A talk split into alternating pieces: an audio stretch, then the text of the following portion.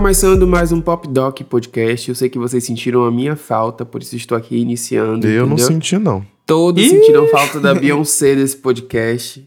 Putz, Ah, o membro forçou. mais bonito e também mais com comentários mais assertivos, todos sabem. Eu juro que eu ia falar que eu Eita, senti falta, mas esquece, abafa. Afaba. Deixa pra lá. Então, antes da gente começar o tema do episódio de hoje, os recadinhos de sempre. Avaliem com cinco estrelas, segue a gente nas plataformas de streaming, Spotify, Apple, enfim, onde você ouvir podcast. E segue a gente nas redes sociais também. E para além disso, se você quiser apoiar o Pop Doc, tem o link da Apoia-se em todas as nossas redes e no nosso, na nossa bio do Spotify também, então vai lá apoiar. Mas é isso. Hoje a gente vai falar sobre uma das minhas séries favoritas aí de todos os tempos, que é Glee. Então, se você Olha. assistiu, se você foi uma criança, um teen, né, que acompanhou Glee aí no seu auge, ou se você tem muitas críticas à série, esse episódio é pra você também. É, porque não- não dá pra falar de Glee só do- das, da época de ouro, né? Porque teve isso. Teve a época de ouro e sua decadência, né? É, Exatamente. decaiu, né? É, Já decaiu. diria Tula Luana, decaiu, É, hein? Decaiu, hein? Ai, que ódio. Eu acho que Glee, querendo ou não, marcou uma geração, assim como o RBD, assim como High School Musical, assim como diversas outras séries que a gente... Série, né? Musicais. Estão falando de jovens, estão falando de música, estão falando de, de pegação, de descobertas, dessa coisa bem... Esse tema bem teen. Acaba que é uma fórmula que dá um pouco certo, né? Quase sempre, às vezes não dá, mas dá muito certo. E foi o auge também do Ryan Murphy, que é outro que também decaiu, né? De vez em quando ele dá um, umas derrapadas, mas o Ryan Murphy ele tem muita coisa boa. Eu tenho a teoria de que o Ryan Murphy ele nunca sabe a hora de parar. Eu acho É. que é esse o maior problema nas produções do, do Ryan Murphy, é que ele, ele se perde no meio do caminho, sabe? Ele faz, faz, faz. Na hora que ele era para ele parar, ele não para. O Glee, inclusive, eu acho uma, uma coisa interessante que me chama a atenção nele, é que ele veio num momento muito. Eu acho que teve uma geração que foi muito musical nesse sentido, porque eu, eu sinto que teve uma onda de RBD e é, High School Musical, Camp Rock e Glee também tava no meio dessa, dessa, desse montoado todo de produções audiovisuais que justamente eram musicais, musicadas e eram voltadas para o público infanto- infanto-juvenil.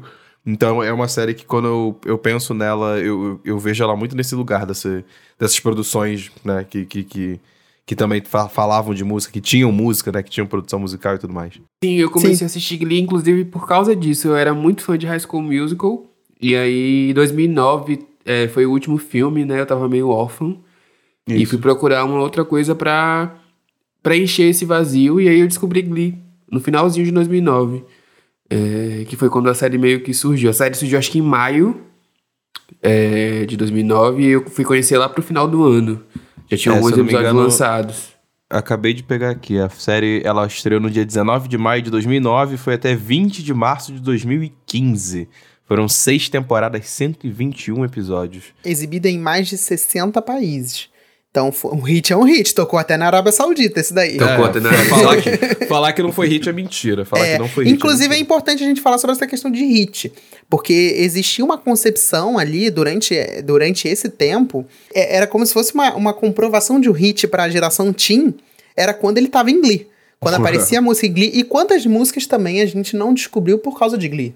Músicas de Sim, outras sim, gerações, que, né, que a gente nunca nem ouviu falar, vários artistas que a gente nunca às vezes tinha escutado falar, e aí tocava em Glee, e a música começava a chartear de novo, começava a entrar nas paradas, né? Tem uma questão aí na- nas músicas de Glee, principalmente quando você para pra pensar na primeira e na segunda temporada. É, inclusive, se eu não me engano, eu assisti só até a terceira. A quarta eu acho que eu já tinha parado de assistir. Não lembro muito bem. Inclusive, a gente tava falando que o não sabe a hora de parar. Tá aí um exemplo que ele não sabe, né? Mas...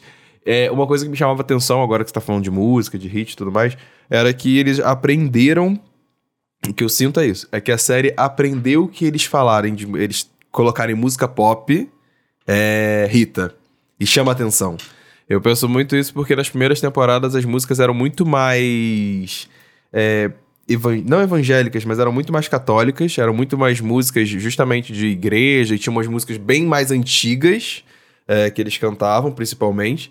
é, de, de artistas mais antigos, e depois de um tempo você vai começar a ver episódios que eles flertam até com artistas mais atuais na, na época que estava sendo lançada a série e tudo mais.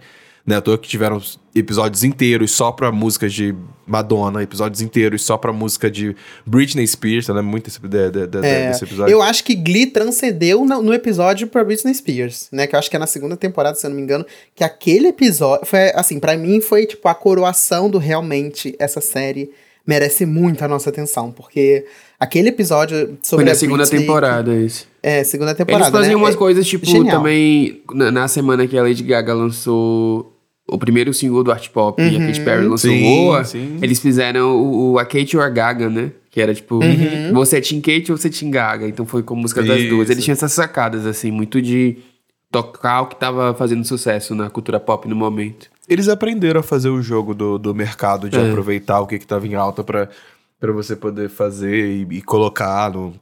É uma, é uma pena que esse, essa sacada não acompanhou o roteiro, né? Porque à medida que as músicas foram ficando mais pop, o roteiro foi ficando mais ruim. E a série foi se perdendo. Talvez no sentido de, de, de querer dar mais espaço para as músicas, não sei, acho que Talvez, talvez o talvez. foco tenha se, se tenha se tornado tanto vamos estar surfando a onda do que tá em alta, do que tá no momento, do que, que é, é- é- é- enfim, do que, que tá sendo hit agora e, e acabaram se perdendo na hora de fazer, na É, hora eu, de fazer eu acredito um pouco que sim, Paulo. Eu, eu acho muito que no começo, tipo, a primeira temporada, por exemplo, eu lembro que tinha umas músicas muito clássicas, assim, era, era Muito. Hits, assim, atemporais, de Sweet Caroline, Don't Stop Believing, que é um dos Tinha. maiores momentos de Glee, Tinha Defying muita Tina. Turner na, na primeira temporada também, River Deep, Mountain High. É, muita coisa que era muito icônico. E aí, conforme foi se tornando um sucesso pop, eles começaram a querer surfar na onda. Então, assim, a, a percepção que eu tenho é um pouco tipo. Na primeira temporada, a prioridade era o roteiro, era apresentar uma série boa em que as músicas acompanhavam o roteiro. Já a partir do, de, sei lá, da terceira, quarta temporada, já começa a se tornar a música é a prioridade. A gente tem que lançar uma música, a gente tem que falar do que, que tá acontecendo agora, do pop, a gente tem que usar artistas que vão trazer é, visibilidade e audiência, e aí a história foi um pouco sendo deixada de lado. E foi aí Sim. que começou a que decair um pouco, né? Pois é, a única coisa que eu acho que melhorou foi que na primeira temporada a Naya Rivera não tinha muito espaço. E aí o tempo de tela dela foi aumentando na segunda, depois na terceira. Até que na quarta ela meio que virou uma das protagonistas. E aí ela brigou com a Lia Michele e basicamente foi demitida. Exato. E uma coisa legal também da gente falar de Glee é a questão da, de ser uma série um pouco à frente do seu tempo na questão de representatividade. Era um, eu lembro que abordava vários temas, tipo, eu lembro que tinha uma personagem com síndrome de Down, tinha Uhum. o Art, que era uma pessoa com deficiência, tinha. é, enfim, diversos. Apesar dele não ter deficiência. É, assim, como o ator não ter. É, tem esse, Um esse close, detalhe. um, um fecho aqui na série já. que é importante, mas que na época também tirando o contexto, né? Eu só descobri é- depois. a gente não, não via, e, e, enfim, até a questão da, da- do, do, do público LGBTQIAP+, também, tipo, a gente vê representantes que é, é, naquela época era muito raro, e ali n- nessa série tinham vários. Então, é, você consegue ver isso na, na, na história, no roteiro, nos atores, no- nos personagens, e, e eu acho, eu considero Glee uma das primeiras séries, assim, que começou a levar isso muito em conta, sabe? E até o momento que a gente tá chegando hoje em dia. Eu também Uma acho. coisa que. Só, só um parênteses importante que eu acho que, que eu- é válido fazer pra levantar essa dúvida, porque eu acho que pode existir. Existir alguém que não saiba o que que é Glee, o que que é o enredo da história, principalmente falando enredo propriamente dito. Só pra situar as pessoas que talvez não saibam estão, e estão escutando a gente falar sobre a série, a história se passa justamente numa escola fictícia estadunidense em Ohio e é focada num grupo de estudantes que eles fazem parte de um coral da escola.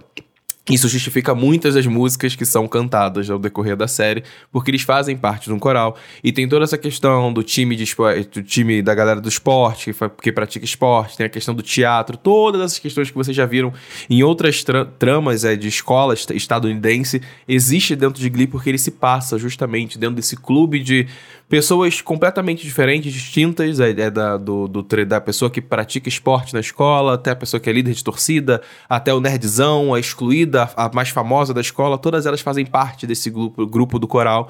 Então a história gira em torno, a trama gira em torno justamente é, disso, né? A partir daí que se dão diversas tramas que acontecem na história. Só pra situar as pessoas aqui, que vai que tem alguém que não sabe o que, que é que se acontecia na série. Mas pode falar, ô Santana. Eu tava falando que eu também acho que Glee foi uma série que pautou diversidade, assim, muito antes de dessa conversa ser, ser uma regra, sabe? Acho que ela tá ali na, na vanguarda, talvez. Hoje você assiste e acha que a, que a série tem realmente muitos furos e muito. É meio que um guilty pleasure. Mas pra época ela foi bem importante, assim. Acho que tem conversas ali que, tipo, eu tive acesso a partir de Glee, sabe? Sim. Uhum, uhum. Eu, gosto, eu gosto do fato de que. eu- enfim, eu não, não acho. Eu acho que existe uma crítica com relação a, a Glee que eu já vi muitas pessoas fazerem, essa galera aqui, enfim. Que é. Ai, não, mas a música em Glee não serve. Eu acho que Glee ele foi porta de entrada para muitas pessoas consumirem outros artistas, talvez, assim, então, Completamente. conhecerem outras músicas, é, é, eu acho que, que, que fugiam da, da, da, da- do, do padrão, da bolha, sabe? Eles cantavam de tudo, eles can- cantavam tipo de Guns N' Roses a Coldplay, passando por Tina Turner, até chegar em outros cantores gospel e tudo mais que a gente nem, sabe, nem conhecia e nem cantava. Então, é uma coisa que me chamou muita atenção na série por causa disso, porque eu acho que ela apresentou muitas coisas e, e tipo assim, pra, pra, pra galera entender, eles realmente eram focados em querer falar de músicas, não era à toa que eles lançavam os CDs. Eles tinham álbuns de, de- de- de- específicos de episódios, epi- específicos de temporadas, então eles eram, eram, eram presentes, inclusive, nessa, nessa toda essa questão de, de charts, de billboard, de, de- Eles tinham singles que eles faziam covers que entravam justamente na- nas paradas de singles da, da, A versão da de, Billboard e de tudo Don't mais, sabe? Stop Believing pegou top 5 na Billboard, na Hot 100. pra vocês terem É, é muito doido pensar E isso. né? numa época que não era zona. Também vale a gente destacar que hoje em dia É. qualquer pessoa tem um top 5 na Billboard. Naquela época de Investiu 2010 Qualquer não era pessoa tão assim, não. não. A Demi Lovato não tem até hoje, então. Ih, Você que polêmica. disse você que é fã. É, pois é. E também eu acho legal a gente citar a curiosidade de que tem, teve artista que até ofereceu o uso de graça das músicas na série. Tipo, abrir a mão dos royalties pra justamente... Porque era uma divulgação tão grande, era um momento assim que realmente quando a música de um artista entrava pra, pro, pro roteiro de, de Glee, era realmente uma, uma consagração. Então, você acaba, acabava que, que liberava o uso da música no repertório da, da série, assim. Então, realmente é uma coisa que é muito icônico, né? Uma coisa engraçada é, sobre a minha relação com Glee é que eu baixava todas as músicas, todas. Inclusive, eu, Eu tinha até outro dia o- as pastas, que era tipo assim: Glee, o volume 1 completo, que é todas as músicas da, da temporada 1, todas da segunda, enfim, das, eu tinha das seis temporadas. Aí eu tomei vergonha e comecei a usar os- o Spotify. Mas eu tinha baixado, real. Ah, isso aí, isso aí é um clássico. Eu, eu lembro que eu também baixava muito. Eu baixei muito os primeiros. Eu acho que da primeira, da, da primeira, segunda e terceira temporada eu lembro de, de, de ter baixado. Eu lembro de ter no telefone, que ficava naquela questão toda de você procurar a capa. Não sei se vocês faziam isso também, né? Procurar a capa da música oficial pra você botar, pra você ter o arquivo Subir no bonitinho. iTunes, no aham. Eu Oh, fazia nossa. muito isso, nossa. Você tinha que ver meu iTunes, Fazia era a coisa mais isso. organizada do mundo. Minha vida também. tava uma zona, mas o meu iTunes estava organizado.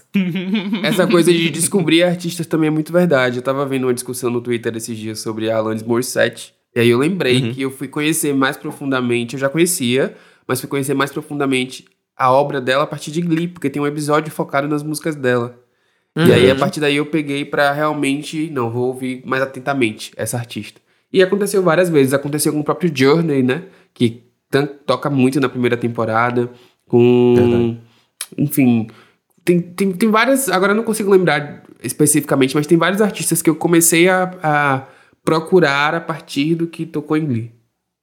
Uma- eu gosto muito da, da uma pauta que a gente tava falando antes que eu não que eu esque- acabei esquecendo de comentar, de comentar. Eu acho que o, o Ryan Murphy nesse sentido de diversidade pro, pro elenco, ele me chamou, foi uma coisa que chamou atenção. Eu acho que ele conseguia colocar pessoas muito diversas para e pautas muito diversas, sabe? Eu acho que foi uma das primeiras séries que eu tava acompanhando de verdade, que eu gostava dos personagens, que eu tava ali assistindo.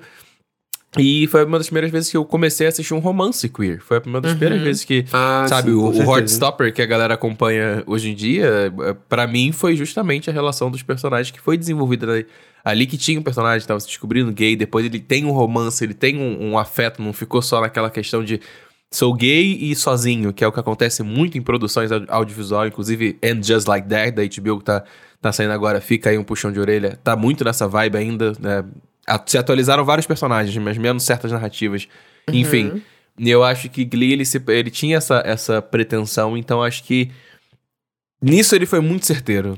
Sim. Foi muito certeiro, de colocar pessoas muito diversas juntas pra, pra representar algo que não tinha muito ali. 2009, 2010, óbvio que tinham movimentos nesse sentido, mas eu acho que pro público infanto-juvenil, você falar de, de, de romances, eh, tanto entre meninas, quanto entre meninos, quanto entre pessoas se descobrindo, eh, eh, não era uma coisa que eu, que eu via e particularmente não era uma coisa que eu consumia, sabe? A gente tava falando aqui agora de que Glee veio dessa leva de High School Musical, Camp Rock, e, é, RBD. E, tipo assim, todas essas produções não tem essa narrativa aprofundada de algum personagem queer que vai a fundo no- nas crises que ele tem, tanto com os amigos, quanto as pessoais, quanto na, na- na própria questão de se assumir para as pessoas ou de descoberta do amor, sabe? Então acho que nesse sentido ele foi muito certeiro, muito certeiro de verdade. É, até porque Glee falava muito sobre um público marginalizado, né? A começo de Glee é justamente os excluídos, né? Os losers. E aí o Lzinho Isso. que eles, que eles fazem não é de Lula, é de losers. e aí, justamente, é, tinha muito isso do. do- do- é, a, a- a série começa com é, aquela raspadinha sendo jogada nas pessoas como se fosse uma forma de bullying, de humilhação. E aí eles pegam essas pessoas que são do coral, que sofrem, bu sofrem bullying, né? Sofrem toda a humilhação. E aí dá voz a essas pessoas. Então, por isso também que acho que acabou focando um pouco é, ne- nesse público que não era visto em série. E eu acho importante também a gente falar que essa nova geração. é, que talvez é, esteja ouvindo e talvez acompanhe, por exemplo, High School Musical, The Musical, The Series, que é a, a, a série É, do Disney verdade. Plus hoje em dia, Uhum. ela é uma, um Glee da nova geração. Ele é exatamente o plot, assim, de, de musical, do, do romancezinho teen, e que hoje em dia é feito de forma explícita, isso que o Paulo falou, que é a questão do, do romance, do afeto LGBTQIAP+, de poder falar sobre esses assuntos abertamente, e é lá em 2009, com Glee, que a gente começou a ver isso de uma forma mais natural. Uhum, com toda certeza. Enfim, tinha, óbvio, acho que todo mundo tinha. Inclusive, uma boa pergunta pra vocês. Quem eram as personagens preferidas de vocês? É, eu era muito apaixonado pela Mercedes, que É. era interpretada pela Amber Riley. Pra mim, ela é maravilhosa, um dos melhores gogóis ali. Assim, se for falar de top. Ela, pra mim, é a top 1 e a top 2, com toda certeza, é Santana, que, enfim, era interpretada pela, pela Naya Rivera, que eram Uhum. duas maravilhosas. Inclusive, sempre que elas estavam fazendo dueto com alguém, eu passava mal. Eu amo o dueto da, da Santana Santos com, Sages. Eu também. cantando. Não, tem um outro, tem um dueto que a Santana faz com, com a menina que já foi bailarina da Beyoncé, esqueci o nome dela. Com a Britney... Eu A acho, eu acho que é com ela, é com ela? Não lembro se é com ela, mas enfim, é um, é um dueto que a Santana faz cantando Michael Jackson. Annie Are Walking, se não me engano, e Smooth Criminal. Não, não. Que eu sou Ela maravilhoso, faz esse é. dueto com o Flash, o Austin Grant, o ator de Flash, alguma coisa assim. Não sei como é o nome Sim, dele. sim, sim. Mas enfim. Deve ser alguma coisa assim. Que ela só tinha um Ela- violoncelo, umas cadeiras e um gay. É isso. Isso, exatamente. Ela só tinha isso e o close foi certíssimo. Eu amo essa cena. Amo, amo, amo, amo. Então, Santana é minha personagem favorita. Inclusive, quando a Naya Rivera faleceu, foi tipo assim, a minha morte de celebridade que eu mais senti. Sério, fiquei de luto por meses. Até hoje não superei, inclusive. Eu sou apaixonado pela, pelas músicas que a Santana cantava e fiquei muito feliz quando ela começou a ganhar espaço. Porque na primeira temporada ela mal canta, sei lá, três músicas. E aí Exato. depois disso ela foi crescendo na série e, e tendo muito mais espaço. Ela cantou músicas da Alicia Keys, cantou Amy Winehouse. É, e os duetos dela com a Santana, com a Mercedes, realmente são os meus favoritos, assim, acho que elas arrasavam sempre. Inclusive, teve o dueto de Rumo Hazit, que foi quando a Adele tava no auge, assim, do 21 e do 21, e a Adele, a própria Adele elogiou o- a versão delas. Tem nem como não, não elogiar. Uma delícia É, de música. pra mim, um, um você, grande, ac- um grande acontecimento de Glee, que aí esbarra nessa, nessa questão, que é assim, o Paulo, mais uma vez, né, roubando os meus faves e querendo ser eu. Ai, você que, Que- gosta de puxar meu saco e vai me copiar. O meu também era a Naya Rivera, né, a, a Santana. E aí tem um momento que é a Santana e a Britney, né, que o Paulo falou da, é, que era a Heather Morris, que inclusive, fica a curiosidade, né, já foi dançarina da Beyoncé mesmo, lá no Uhum. The Beyoncé Experience. E aí elas fazem Me Against the Music. E pra Puts. mim, aquele momento ali que uma tá fazendo a Madonna e outra tá fazendo Britney, Foi ali o Porra. momento que o lesbianismo foi inventado no planeta. Foi naquele momento ali. Foi E naquele também- momento que surgiu. Foi, então, foi. eu tenho Até- uma fave que eu acho que vocês não, não, não têm, assim, também, além da Santana. Que era Queen Fabray. Eu era apaixonado por ela. Não tanto pelas músicas, porque ela não era uma cantora. Mas eu sou apaixonado pela Diana Grom. Era a cheerleader do mal, teoricamente. Que atormentava a Rachel Berry. E aí eu, eu era bem apaixonado por ela. Assim, ela cantava, tipo... Ela cantou Saving All My Love For You. Cantou Lucky do Jason Mraz. Ela não tinha uma voz muito potente, mas... Enfim, era a minha personagem... Uma das minhas favoritas. E, é, e a outra pessoa favorita aqui também é a Amber Riley, né? Que eu tava falando, ah, que é Mercedes. E eu acho que nada se compara, por exemplo, a Bust Your Window, a, a Bust Your Window Out, out Your Car. Porra. E And I Am Telling You, ela cantando And I Am Canta Telling muito, You. né? Muito, muito. Puta essa da, da- essa da I Bust Your Windows Out Your Car eu escuto até hoje. Tipo, a Sim. música original por causa da, da, da- da- dela fazendo, justamente. Porque olha, da Amber cantando. Porque que gogó e que mulher. Porra.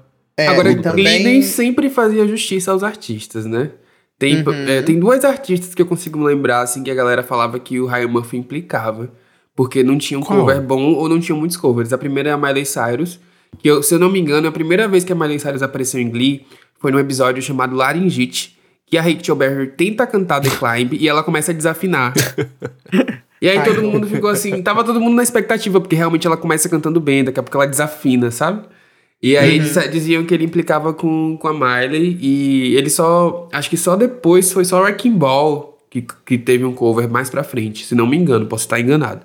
E a Beyoncé também, porque a Beyoncé demorou pra ter um cover decente em Glee. Eu lembro que eles fizeram a versãozinha de Single Ladies, mas não foi um cover, era eles dançando na primeira temporada. E aí depois demorou muito, assim, sei lá, acho que Round the World foi a- realmente um cover que eu gostei da Beyoncé em Glee. Enquanto Lady Gaga tinha semanalmente, Madonna sempre. Acho que, não sei, acho que tinha um pouco da preferência do autor, sim, nas, nas escolhas da música. Ah, porque o Ryan Murphy tem Com cara. da- certeza. era, é- o Ryan Murphy tem cara daquelas gays bem teatrais. Assim. Uhum. Então era muito, sabe, Barbara Streisand. Enfim. E eu acho que é por isso que a Beyoncé no Billboard Music Awards gritou na, na cara do Will, do Will Schuster lá, o Matthew Morrison. que ela dá, bora check. É esse momento. Eu acho que ela se vingou nesse momento. Ela tava puta já com Glee e aí resolveu descontar um ator. Pra quem não sabe, a apresentação do Billboard Music Awards, que a Beyoncé faz aquela projeção com Run the World, é só você procurar aí na internet. Tem um momento que ela olha pra ele, ela dá um berrão e ele fica tipo, gente, o que, que acabou de acontecer? Sasha Fierce. Foi o que acabou de acontecer. Inclusive, tem uma referência muito legal às Destiny Child no primeiro episódio de Glee, que a Amber, né, a Mercedes, ela vira pro Mr. Schuster e fala assim: Eu sou a Beyoncé, eu não sou a Kelly Rowland, pra cantar no fundo. É verdade. É muito engraçado, velho. Sim, na época que era aceitável fazer essa piada. Hoje em dia, talvez. enve- Talvez. envelhe- Envelheceu mal, talvez. Embora o Xande ainda faça essa Ah, piada eu aqui. acho engraçado ainda. Sim. Amo a Kelly, mas foi engraçado. Desculpa. E uma personagem que não era muito musical, mas eu amava, era a Sue Sylvester. Que era. Ah, a- todos nós, né? É, ela era icônica, né? Querendo ou não, ela barbarizava na série. E- Mas eu inclusive- tenho esse lado, assim, de pessoas que barbarizam em séries, e eu gosto, as vilãs. Todo eu, gay gosta das vilãs, É, essa todo gay verdade. gosta. Tem- né? Todo gay gosta de vilã. Não tem Inclusive, não a tem Jane nem Lynch, é- eu acho que ela é a única pessoa do elenco, assim, do começo que era famosa, né? Porque o elenco de Glee foi todo Sim. de novatos. Então, eu acho que era o único Uhum. nome de peso pra tra- talvez atrair uma audiência pra série, porque ela estaria lá. Eu acho que Glee tinha uma, uma, uma influência muito grande, não só pe- pelo sucesso das músicas, co- como eu acho que depois, com o passar do tempo, eles foram ganhando cada vez mais força. E eu, e eu fico parado, e eu parei agora pra pesquisar, porque eu queria lembrar, porque vocês foram falando das participações, eu falei, cara, é verdade, Glee teve umas participações muito grandes, era tipo assim, de Rick Martin, Demi Lovato, Kate Hudson, é tipo, é, Sarah Jessica Paltrow, Parker, que ganhou, acho Gwyneth que um Emmy. Paltrow. Exato, Adam Lambert, tipo assim, era uma galera muito grande que eles conseguiam chamar pra participar de, tipo, ir fazer um episódio, fazer uma participação, cantar uma música e é isso. let's própria go. E as pessoas iam, né? viado. É. Eles tinham, eles tinham, eles tinham um, um, um, um potencial de, de, de convite, vamos botar dessa forma, que era bizarro, era bizarro. E até du- duas pessoas que eu acho que são muito destaques, que é o Jonathan Groff e a Idina Menzel, que também é, já, já era um grande sucesso da Broadway, né? Eles são é, artistas é, muito teatrais e na Broadway eles já estavam fazendo um grande sucesso, mas eu acho muito que Glee trouxe eles para esse mainstream, assim, né? Que hoje em dia eles são, pô, e Dina Menzel, pra quem não sabe, é a voz de Frozen, né? Da Elsa. Exato. É, Let It Go é ela que canta. Então, É assim, ela, exato, é o só dela, com tá? isso, a Mona já tem dinheiro pro resto da vida. E o Jonathan Groff é o que faz o. faz Hamilton também. Além Uhum. de vários outros filmes que ele já fez. Se você procurar Jonathan Ele fez Groff no Looking, Google, né? você vai É, saber. isso. Aquela gay chata em fez Aquela Looking, série de é. gay, isso.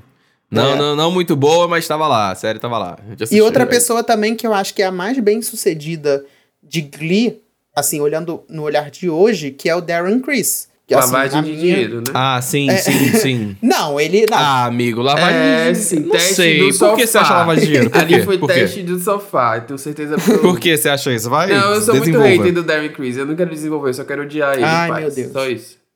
Ah, entendeu, de graça. Depois do Ryan Seacrest, Darren Criss é a pessoa que mais me choca de ser heterossexual. É, amigo, muito, né? Mas eu, acho, mas eu acho que é porque ele viveu no nosso imaginário como um personagem gay, Queer, que se é, apaixonou acho que tem isso, e é. tudo Sim. mais. Eu acho que é Verdade. por isso que hoje em dia a gente fica chocado com ele nesse lugar. Mas eu acho que concordo 100% com o que você falou, de que ele foi...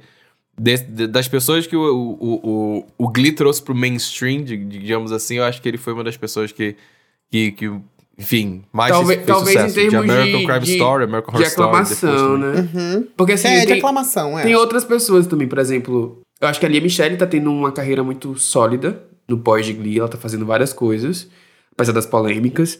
É, tem um acha? menino Eu que fez, que fez Flash, né? Que a série foi um super sucesso até hoje, apesar de todo Quem, mundo... amigo? Desculpa, não prestei atenção. O menino que faz Flash. É, a série O- da CW. Eu não sei o nome dele. O Grant, faz- Grant, Grant, Ga- é. Gustin. Teve a Melissa, que também fez a Supergirl por bastante tempo. É, agora o, o. Esqueci o nome dele, Delo, porque é NB. O Nick ganhou um Tony, ganhou um Tony Awards recentemente. Então, tem muita gente talentosa que no pós de que teve Glee como pontapé inicial e tá fazendo muito sucesso por aí também, sabe? Não tem só tragédia não, gente. Tem, tem uma galera Não, que... é. E inclusive temos que falar sobre isso, a maldição de Glee. Falar das tragédias? É. Eita. não sei, Vamos sabe falar das tragédias. É, Eu não gosto muito de falar, tipo, as tragédias de Glee, porque eu acho que fica meio que uma espetacularização em cima de coisas que não necessariamente tem a ver com a série, sabe? Acho que a única. que a, a morte que tá mais relacionada com a série, de fato, é a do Corey, porque eles estavam ainda Sim. rodando o show. Tipo, ele tava no auge, acho que tava na quarta temporada de Glee pra quinta. E foi um choque, ninguém esperava, e teve toda aquela questão. Teve uma homenagem pra ele dentro da própria série, num episódio que é tristíssimo, inclusive, não sei se consigo assistir. Inclusive, a cena da Naya, a cena da Naya Rivera de tributo que ela canta Mine da Taylor Swift. E, e desaba, sabe? É muito emocionante, tá na, na, no Nessa, top na cenas época, mais na época a série, a série tava, tava circulando, mas eu acho que ele não era mais um personagem fixo na série, não era um negócio desse? Na verdade, acho que tinha- era, era. Tinha um era. rolê desse, que ele não tava na, na- no- Tipo, ele era, não era o personagem mais fixo da temporada, ele era um personagem, tipo assim, tá viajando, não aparecia sempre, tipo isso. Não, o que aconteceu foi o seguinte: a série, eles estavam no final da quarta temporada e acabou a, série, acabou a quarta temporada. E se eu não me engano, ele faleceu no hiatus pra, pra, pra quinta temporada. E aí eles encerraram a quarta e na quinta já começou preparando o terreno para o tributo dele, que eu acho que foi o quarto episódio ou quinto, alguma coisa assim. Inclusive a série já tava decaindo, tava muito baixa em audiência, mas esse episódio dele foi um recorde, porque todo mundo queria assistir pra ver o que é que eles iam fazer, essa, como eles iam fazer essa homenagem, né? Exato, exato. Mas eh, a gente tá falando disso, acho que realmente a morte dele foi. Durante a produção, ainda a produção ainda tava rodando, a, a, a morte necessariamente da. Da Naya não, tem, não teve nada a ver com a série, acho que foi uma Não. coisa que realmente aconteceu anos depois, um infeliz incidente que, que, que aconteceu com ela, eh, tentando salvar o filho, acabou se afogando. Ah, essa história é horrível, gente. A história é péssima. nem é falar, triste, porque é triste de horrível. verdade. Exato. É, mas eu acho que existe uma coisa na série que aí, que aí faz parte da produção dela, que são os casos de racismo justamente envolvendo a Lia Michelle, que era um dos nomes principais ali da, da produção, que foi acusada por muitas pessoas por seus comportamentos abusivos e racistas dentro dos bastidores. Não é à toa que, se eu não me engano, foi a Samantha Ware. Se não me engano, foi isso. A atriz Samantha Ware disse que em vários momentos a protagonista fazia gravações que fazer gravações com a protagonista era o inferno. Foi tipo isso, assim, que ela, as declarações dela com relação a isso.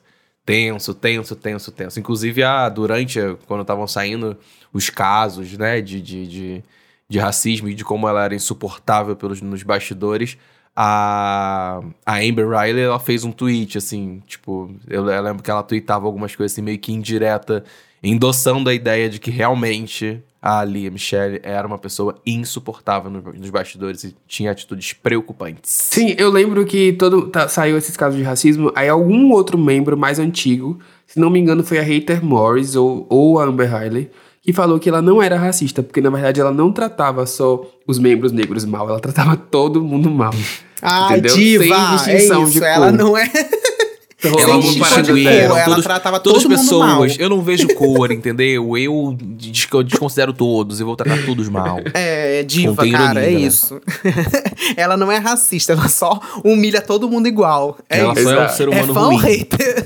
Porra.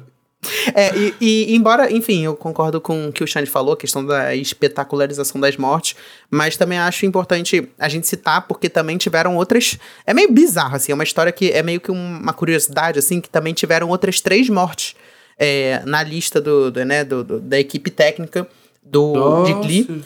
E aí, é, pois é, e aí foi um Não assistente de produção que cometeu suicídio, teve um assistente de direção que teve uma parada cardíaca e o dublê do Matthew Morrison que morreu em um incêndio também.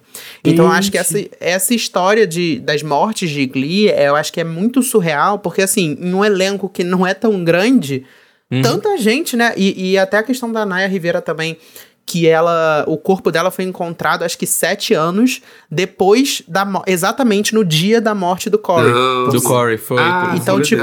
Se eu não me engano, teve um desse mesmo. É, são umas, umas teorias, assim, muito bizarras. Teve um outro caso também muito pesado que do, do ator que fazia né? o Puck. Uhum. É, o Mark... Isso, ele mesmo, o Mark Selling, que ele foi... Ele foi acusado por, enfim, né, pesadíssimo. Pornografia infantil em 2018. Uhum. E ele, antes mesmo de sair o veredito do, do definindo, né, da, se ele tinha, estava envolvido ou não, aos 35 anos, ele, ele cometeu suicídio antes de, tipo, ele se declarou, ele chegou a se declarar culpado, mas não esperou o veredito final de, da pena que ele, que ele receberia por, por, por posse de pornografia infantil, então ele acabou se suicidando. É outra, outra, outras causas e acontecimentos bizarros de, de envolvendo artistas e de Glee e tudo mais.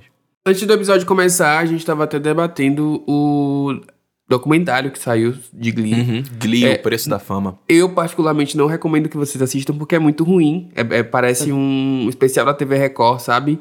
Aquela coisa uhum. meio. É, ai, não tinha Jesus. É nessa. Não fala isso, não chega a ser cristão, mas é nessa vibe, assim, é péssimo. Uhum. E tenta fazer relações que não existem, como, por exemplo, que a Ana Rivera é, morreu por causa de Glee. Isso não tem nada a ver entre outras uhum. coisas. E aí eu acho bem desrespeitoso, inclusive, com a memória dos artistas que faleceram. É, é só por audiência mesmo. Sim, é, é, é, tipo, a gente, a gente tá comentando aqui, mas é, é real. É tipo assim, o Daily Beast, por exemplo, ele comentou: a nova série documental não tem fontes ou credibilidades autorizadas e é apenas uma repetição grosseira de tragédias que aconteceram com estrelas como Corey e Naya Rivera, fazendo, sendo apenas sensacionalistas sem fundamento. É, tá. Só vocês entenderem que, tipo assim, não é a gente que tá falando que realmente foi cagado e ruim. A crítica caiu em cima, tipo, pesadíssimo, porque é. Enfim, a, a galera só tava realmente sensacionalizando as coisas, sem fundamento, sem propósito, sendo, sendo sensacionalista só por ser. E foi tão ruim que a gente até comentou aqui que a gente tava lembrando, a gente meio que nem sabia que tinha esqueceu, saído, né? né? A gente esqueceu que tinha saído Paulo. Antes. Porque teve tanto hype antes de que vai sair, vai sair, vão contar. E aí eu acho que foi tão ruim as críticas que eu não fiquei nem sabendo que tinha lançado, pra ser bem sincero. Então, assim, meio bizarro, né? É, enfim, é só é, que eu lembrei agora também a hum. questão da representatividade que a gente tinha falado, por exemplo. A Rachel Berry, ela era criada por um casal interracial gay, né? E, tipo, isso também era uma coisa que a gente não via em série, assim, era era uma coisa que. Em série teen, né? Principalmente. É. E aí tem até uma história curiosa que eu lembro também. Que o nome dela era referenciado por causa. Porque os pais eram muito fã de Friends, aí por causa da Rachel, lá de. que era a Jennifer Aniston e tal. Então tem essa curiosidade. E também, em falar em questão de representatividade, eu descobri aqui agora, que eu não sabia disso, que no episódio What? Never Been Kissed, que é o episódio que o Kurt e o Dave se Ele garantiu liderança de audiência nos Estados Unidos em 9 de novembro de 2010. Ou seja, o beijo que teve lá, LGBTQIAP+, foi o que garantiu a audiência. E eu acho que é aí que também a TV começou a mudar e entender um pouco que aquela coisa de, ah, a gente não pode botar gays se beijando porque não dá audiência. A gente pode sim, porque dá dinheiro pra caralho. É, a virada de chave foi essa. Dá sim, dá audiência sim. A gente pode colocar aí, ó. Tá aí a chance. É isso. Lembrando que além do sucesso comercial da série, né, e da audiência, a Glee também foi um sucesso de vendas de singles. Eles são até hoje um dos grupos com mais entradas na Billboard Hot 100 porque toda semana, pelo menos duas ou três músicas, às vezes todas as músicas de um episódio entravam lá na, na tabela. E eles venderam muito, assim. Acho que Glee pegou meio que o, o auge da, da era de vendas de singles digitais ali no iTunes, que foi de 2009 a 2013, posso estar enganado. Mas aí, e aí eles pegaram esse boom e eles venderam muito. Eles têm muitos singles platinados, ou duas vezes platina, porque venderam muito na, no iTunes, viu? E uma coisa engraçada de Glee é que foi um. É, é diferente de todas as outras séries musicais que a gente é, vê, é que Glee não criou um grande nome da indústria, né? Eu acho que Glee é lembrado por Glee, né? Pela série como um todo. Uhum. Mas, por exemplo, não tem um artista que fez um grande sucesso. Porque, por exemplo, High School Musical da música do Series. Tem a Olivia Rodrigo. É, High School Musical, enfim, teve Zac Efron, teve a Vanessa Hudgens, teve a Ashley Tisdale. Todo, Camp Rock, teve a Demi Lovato. Acho que todos os, as produções musicais teen hum, sempre entendi, acabavam entendi lançando, entendeu? Tipo, Miley Cyrus com Hannah Montana sempre lançavam um, um, grande nome que permaneceu na mídia. E Glee eu acho que é muito lembrado pelo conjunto.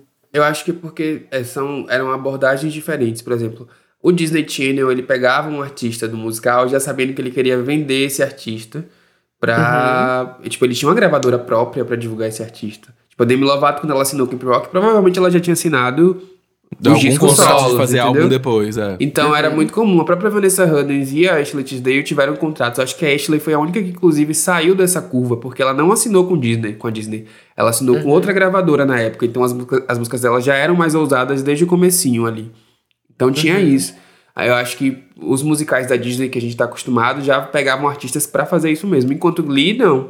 Pegou uma série é. de desconhecidos, fez ali e acabou. Tchau e benção, sabe? Só o Darren Criss que ganhou ali um auxílio emergencial que deu a ele um M. Eu acho que veio muito, muito realmente da, da, do formato que as empresas que cuidavam da, da, da, da série tinha, entendeu? Eu acho que, que no caso realmente de, de, de, principalmente das, das que a gente trouxe, acho que era muito, é muito mais do formato da Disney, sabe? Uhum. De ter esse interesse de, de lançar um artista, de ter um artista no pop do que, de fato, sei lá, a Fox. A Fox não tinha essa pretensão, sabe? De, uhum. de agenciar um artista pra alçar ele ao, ao, nível popstar, como as outras pessoas, os outros que a gente citou aqui e tudo mais. Eu acho que não teve muito isso.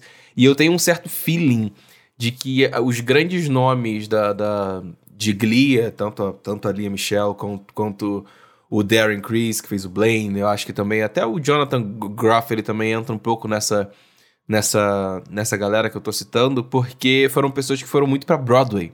Uhum. Muito para Broadway. Eles foram Sim. direto pro teatro, sabe? Acaba. Uh, tanto enquanto o Glee tava rolando, até mesmo após o Glee, eles foram muito para musicais e fazer teatro, peça. Então acho que acabou caindo num lugar mais regional do que necessariamente global. Acho que talvez tenha sido isso que, que tenha acontecido com os. A Michelle tentou, né? Ela lançou um disco Lauda. Que... Lançou? Lançou. Ela lançou um disco não pop. Não, não sabia disso. E teve single, tocava no, no Top 20 MTV, por exemplo. Ela tentou, mas não fez muito sucesso. A Naya Rivera Loucura. chegou a assinar com a gravadora, que foi a mesma gravadora do Big Sean. A Naya que namorava o Big Sean. E aí teve uhum. toda uma treta que ele roubou os Rolex dela. Depois saiu na, na biografia dela que ele traiu ela com a Ariana Grande, que ela pegou a Ariana Grande no sofá com ele. Ih!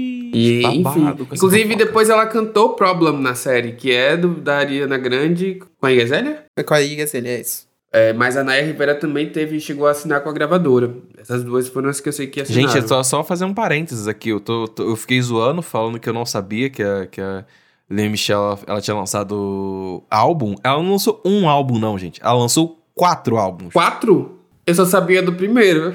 Ela lançou o Louder em 2014, ela lançou Places em 2017 Em 2019, ela lançou Christmas in the City, um álbum de, de Natal, né? Óbvio, né? O nome. E, e em- aparentemente, em 2021, ela lançou um outro chamado Forever.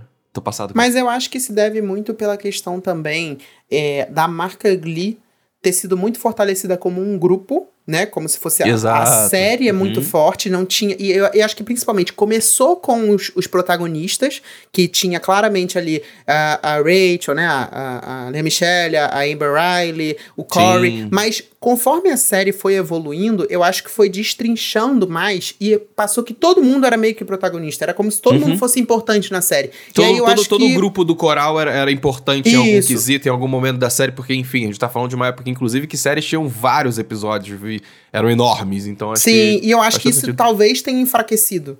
Essa questão de uma pessoa que é a protagonista, que lançou um álbum e uma carreira de sucesso depois da série e... Lembrando que eles Enfim. chegaram a fazer tour como grupo e lançaram também Uhum. um DVD, né? É, acho que é Glee 3D, alguma coisa Glee assim. 3D. Saiu nos cinemas e tal. Foi todo um frisson pra assistir também. A gente falou aqui agora, eu fui até verificar, da, da primeira até a quinta temporada, né, de 2009 até 2014, foi, era aquele clássico formato de série que a gente não vê mais hoje em dia, séries que fa- fazem isso hoje em dia, pra mim, é a morte, eu não assisto, que era de 20 a 22 episódios por temporada, uma hora cada um, isso não existe nunca mais, gente, cruz credo. Mas é isso, gente. Acho que a gente pode ir agora pra bloco de indicações. Acho que falamos bastante de Glee e a gente poderia falar ainda muito mais. É, eu Na queria muito saber era da patroa da Lia. Michele. É. Não, vou mentir que, que não é. Santana, é patroa da série. Porque É era Santana, patroa da, da, da Rachel, isso é, É isso. fato. E aí eu queria saber da audiência, né? Vai lá no arroba DocPopcast e aí fala se você acompanhou o Glee, qual é o seu cover. Isso eu quero saber. Qual é o seu cover é favorito difícil, de Glee? E aí eu quero ver você elencar um. Eu sei que vai ser impossível, então você pode elencar no mínimo três. Pelo menos pra ficar mais fácil. Mas aí fala lá, qual, qual que você lembra que você acha assim, um momento icônico de Glee, aquela música que você conheceu por causa de Glee. A gente quer muito saber de vocês. E vamos de indicações da semana, que essa semana estamos recheados de coisas boas e talvez não tão boas assim. Tem que começar pela principal, que o Xande mais gostou, né?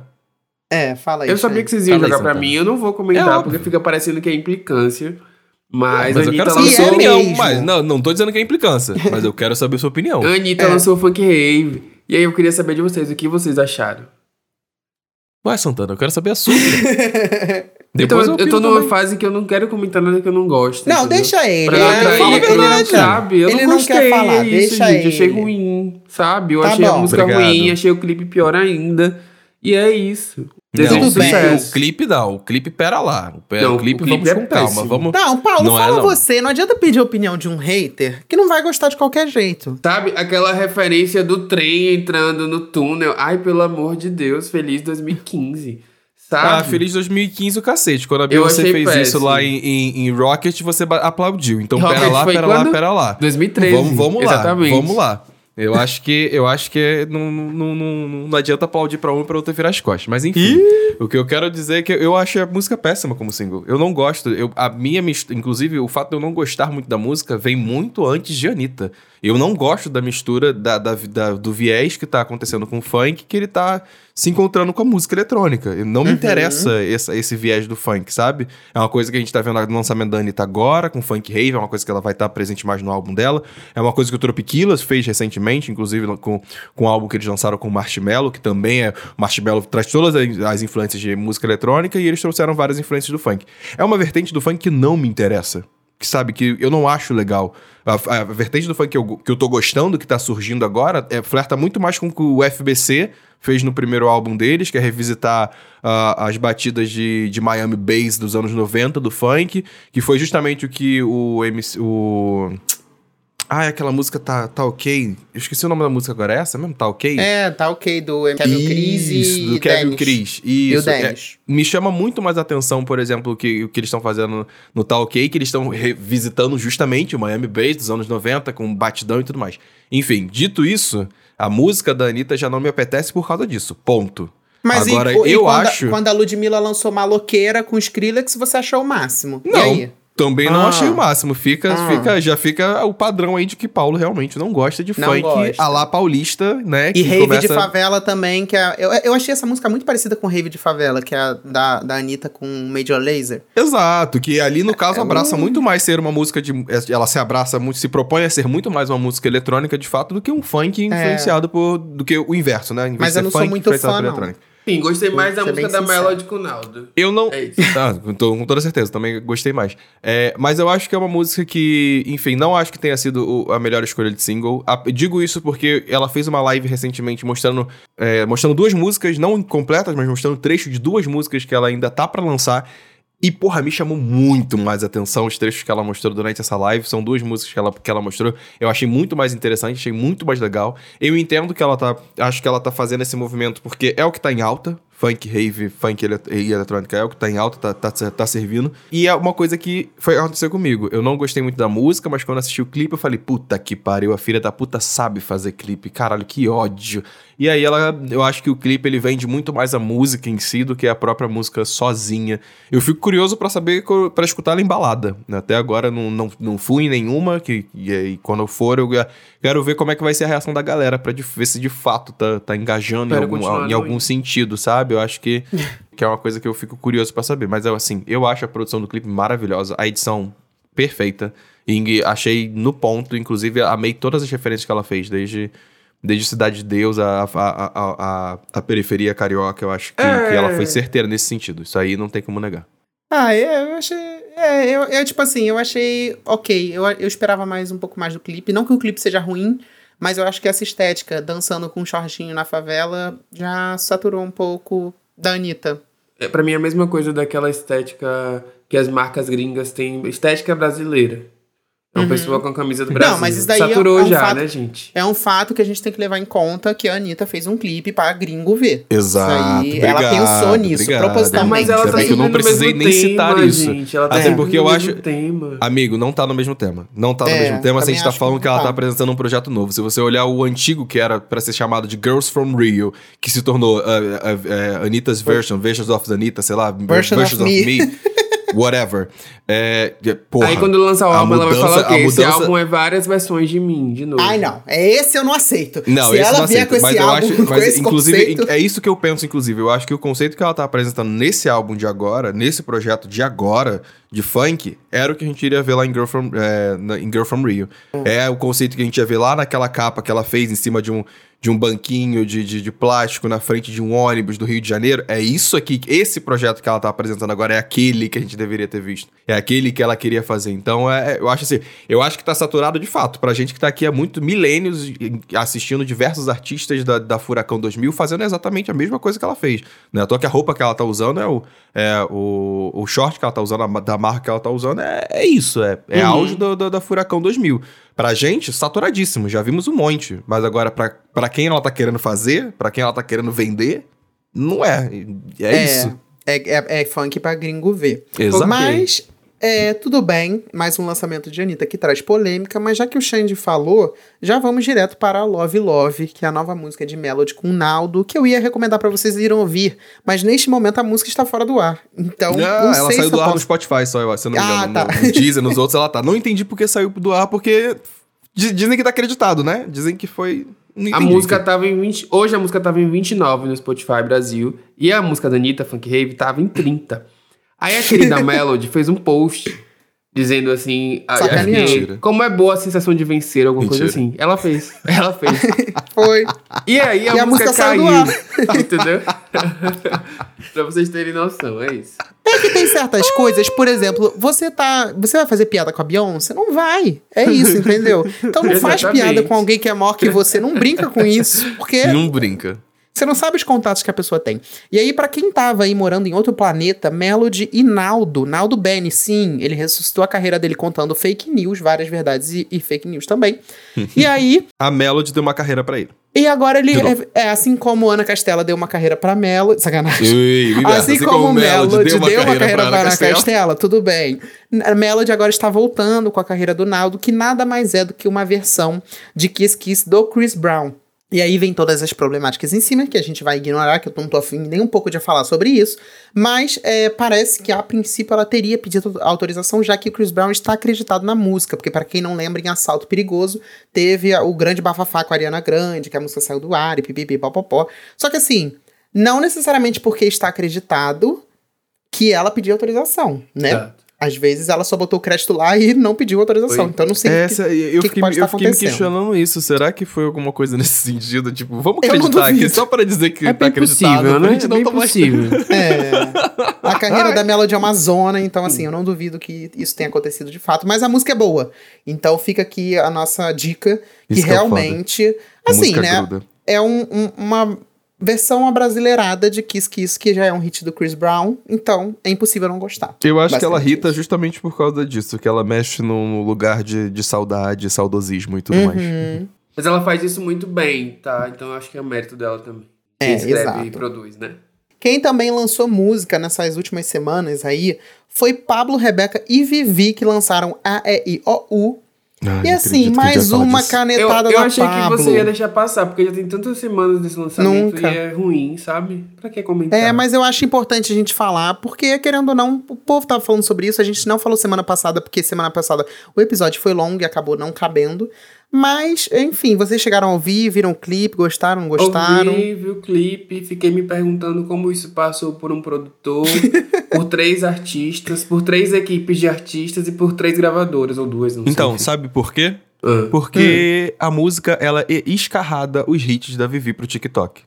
Você É. pode ver que a mixagem de voz da Rebeca é igualzinho à voz da Vivi. Igualzinho. Ah, e a Vivi, ela tem dois hits que, assim, é hit mesmo. Não é hit, ah, eu acho que é hit. Não, é hit de verdade no TikTok. Então, tipo assim, olha a coreografia, olha o clipe e vê se ele não é aquele tipo de música que foi entubado. Por isso que eu fico, eu fico com pena da, da MC Rebeca, da, não é mais MC, né, da Rebeca nesse sentido, porque eu acho que foi muito uma música que a gravadora falou assim: você vai fazer isso aqui, sabe? Pena, deve estar ganhando dinheiro a rodo pra fazer Sei isso. Eu lá não tenho pena, tá, não. amigo. Eu também Não não. tenho nem um pouco de pena. É, é engraçado, tenho porque pena- faz sentido isso que o Paulo falou, mas pelo menos Playground da Vivi é uma música genérica? É. Mas é Mas uma é música boa. genérica bem executada, entendeu? Exato. Se você, ver. juro, juro pra você, se você fechar o se você fechar o ouvido, se Fechar você o fechar os olhos e tipo dar play na música, nas três músicas da Vivi em sequência, tipo duas da Vivi e essa nova dela, vai Faz falar, caralho, é música da Vivi. Não, não é da Vivi, é da, da Rebeca, mas é escarrado, eu juro pra É. você. Eu acho que foi a produtora que falou, vai fazer, vai fazer, vai fazer, vai fazer por causa do TikTok. Eu fiquei meio chateado com essa música, porque assim, Pablo, Rebeca e Vivi, quando lançou o teaser, eu imaginei que seria uma coisa meio combate, sabe? Um, um grande, uma coisa meio modo turbo. Um grande hino, né? Juntando três pessoas. Só que realmente a Pablo. é, tô triste com a Pablo, porque a Pablo não tá conseguindo acer- acertar. Cada lançamento é um pior que o outro e tá difícil. Então, não esqueço, agora tá viralizando, né? Quem sabe aí ela Né, voltou, faz uma música nessa vibe finalmente. também. nova. Mas Ela, eu eu que ela falou vai querer fazer. tinha- que tava Uhum. com vontade de fazer algo nesse sentido. Então, tomara que role. É, Mas eu já não tava com expectativa nenhuma, porque tinha Rebeca no meio e assim. desculpa. Desculpa, é minha irmã de cor. Assim, torço muito por ela, torço pelo sucesso dela. Mas dizer que eu acho que ela lança bom, não acho. É isso. Enfim. É, já que você falou de muita coisa ruim, eu, eu vou trazer aqui alguns lançamentos prévios que eu gostei muito e que são bons, pra não dizer que eu só cri- critico as pessoas. É, a Clarice Falcão lançou Chorar na Boate, tem um tempinho. É, essa faixa é, muito Clarice Falcão e é muito boa. O clipe é lindo, bem feito, bem pensado.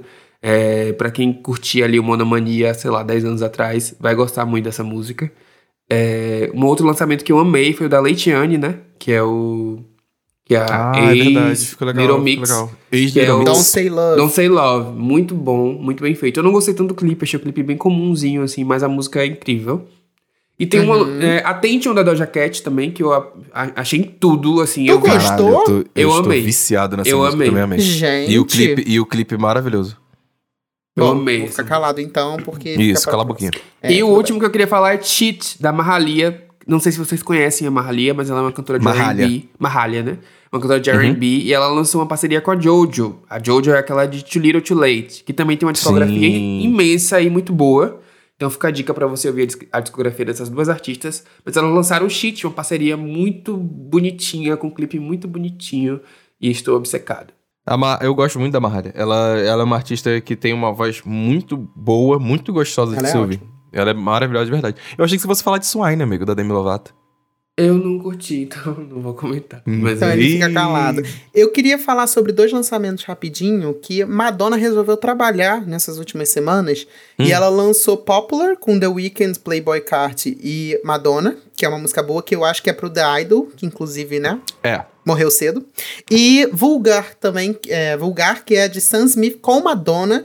E, gente, assim, quem não foi ouvir essa música é super ballroom, é super o final do Renaissance ali, naquele momento que tá move, heated, é bem nessa vibe. Então, se você gosta de Renaissance, se você gosta de Beyoncé, cultura ballroom, vai ouvir Vul- Vulgar, que é Sam Smith com Madonna, que é um acontecimento dos gays. É isso. Eu acho que eu, eu, eu, é, eu curti essa música, mas não amei. Não, não voltei nela muitas vezes ainda. Nossa, Talvez eu eu, volte mais vezes depois.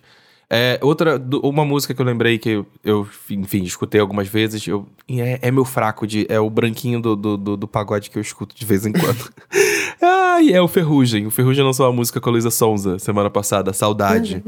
É, e eu gostei. Enfim, as sofrências do, do, do Ferrugem de vez em quando me pegam, me pegam de jeito.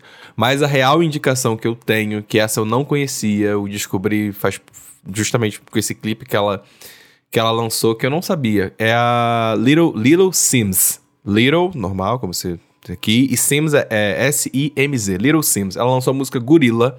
É, Cara, o clipe é muito bem produzido. Eu não conhecia nada dela. Eu caí nesse clipe, assim, por indicação do, do, do, do YouTube. Passou depois, eu falei, caralho, que negócio legal! Ela é uma pretinha muito talentosa, então fica aí minha dica especial. Tipo, não conhecia ela. Passei a conhecer por causa dessa música e quero saber mais sobre ela. Eu passei a conhecer ela também recentemente, porque estavam discutindo a música da Doja e alguém falou: Ah, vocês estão falando da Doja porque nunca ouviram é, Little Sims. Aí eu fui escutar. Talvez o E a- YouTube e a e o gatinha? algoritmo tenha sacado isso também. A gatinha, a gatinha tá, tá crescendo bastante. Ela é, ela é britânica, enfim, eu adoro. Eu tenho fraco por, por sotaque britânico, então acho que isso pega um pouco. Adoro mas um a colonizador, né, rapper- Paulo? a- adoro, né, amigo? mas não sou eu o palmiteiro desse rolê aqui. Eu vou mas eu acho que. uma música. Não entendi. Não entendi essa agressão. Todo episódio tem que ter uma agressão gratuita. A minha pessoa, tá vendo como brilho incomoda? É isso. Mas eu, é. gostei, eu gostei muito dela, ela é uma rapper muito boa. Ela, é- ela é rapper e cantora, tá? Tem essa distinção para as pessoas poderem entender. E ela ganhou em 2022 justamente o prêmio de atriz, artista revelação pelo Brit Awards. Então ela, ela tá, em- tá aí uma ascensão muito boa. E eu vou ficar devendo pra vocês aqui com comentários sobre o álbum da Elza Soares, No Tempo da Intolerância, que eu ainda tenho que escutar Exato, com calma. também. Porque eu sei que tem produções interessantes ali de Rita Lee, Pete também tá cantando no álbum ali junto com ela, então eu quero poder escutar com calma antes de falar sobre.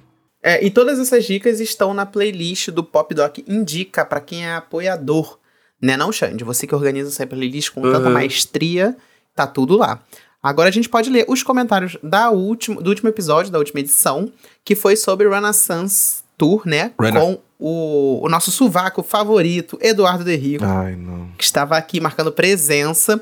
E o ro- arroba Rodrigo Bertoldo underline RB comentou: Não acho que o fato da turnê não trazer os grandes hits vai impactar a recepção do brasileiro. Fãs de Beyoncé já assistiram milhares de shows da Renaissance e sabem exatamente como é o show. Queremos viver essa experiência única. Quem espera ouvir Halo no show são pessoas que apenas conhecem a Beyoncé e não um fã. Então, eu vi que esse comentário teve bastante curtida, inclusive. O povo estava falando, teve respostas e tal, uma grande, uma grande Engajou, polêmica nossa. em volta Engajou, desse né? comentário. E o que a galera, eu acho que talvez não tenha entendido no nosso debate, na nossa discussão, é que um show em estádio não é feito somente para fãs, né? Não vão ser 60 mil fãs comprando ingresso. São 60 mil pessoas que querem assistir E tem Beyoncé. dinheiro, é, é verdade. E a gente, exatamente. Então a é gente sobre tava quem tem dinheiro, não sobre quem é fã. Ainda mais que os preços dos ingressos como é que estão, né? Das 60 mil pessoas, não foram 60 mil pessoas que assistiram a Renaissance na internet. Isso daí é um- uma parcela muito pequena. Então a gente estava debatendo sobre esse público mainstream que vai assistir pela primeira vez, que não, tá, não sabe nem o que que é o Renaissance, e tá indo no show. Porque vai acontecer. E Com aí, por isso que a gente certeza. estava debatendo um pouco do tipo, será que a galera está preparada para esse show? Ou não? As pessoas acho que entenderam que, tipo, a gente tava debatendo sobre os fãs que acompanham a Beyoncé. E aí, claro, quem acompanha a Beyoncé vai gostar, pô. Não, né? não acho que nenhum debate isso. Mas tudo bem, queria só O arroba, o arroba João Teodoro Júnior comentou o seguinte: Meninos, obrigado pelas dicas valiosas. Ouvindo vocês, deu pra sentir a emoção que vocês sentiram. Espero que a mamãe Bi venha para o Brasil para que eu possa ter essa mesma sensação.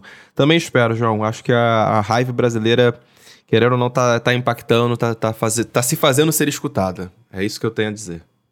É, e o arroba MichaelDSS, que tá sempre aqui, botou assim: entendi a dica do Paulo de ir com uma roupa diferente pra se destacar. Mas na minha vez, eu vou tão prata que ela vai achar que eu sou o cavalo e vai montar em cima de mim. então ele vai de Rennie, é isso. Não, é- é- o, o Michael é aquele, aquele amigo que chega pra você e fala: amigo, me dá um conselho. Aí você dá o conselho e fala: tá bom, vou fazer tudo ao Tá bom, vou contrário. fazer tudo ao contrário. É isso. E o é mais isso. doido dessa situação toda foi um tweet que apareceu recentemente. Foi uma pessoa que disse que estava assistindo vídeos gravados aí da Renaissance World Tour de Barcelona e ele conseguiu me achar no meio da multidão e tirar Viu a print. É, dureg tipo, azul. a- a- a- é tão verídico a, a minha história, a minha dica, que as pessoas de fato estão assistindo o show de Barcelona e estão me encontrando e marcando. É loucura. É, nossa bique azul é o Paulo Eu Correia. mesmo. É isso, gente. Espero que vocês tenham gostado desse episódio também. Não esqueçam de ir lá no arroba DocPopcast e comentar qual é o, o momento icônico de Glee, qual é o seu cover favorito que a gente vai estar esperando. E o Xande vai estar com o teclado na mão pra discordar de você. Eu, eu posso Ai. não ser CLT, mas eu, eu não sou tão desocupado assim, tá, Alexandre? Pra discordar das pessoas o tempo inteiro. Ah, é seu isso. Twitter prova o contrário, mas tudo bem. Que horror, sem discussão. Chega. Eu, hein? Semana que vem a gente tá aqui com o episódio novo. Não se esqueça de seguir as redes sociais e compartilhar esse episódio que é importante pra gente. Beijo. Até semana que vem, meus lindos. Beijo, beijo. Beijo, tchau, tchau.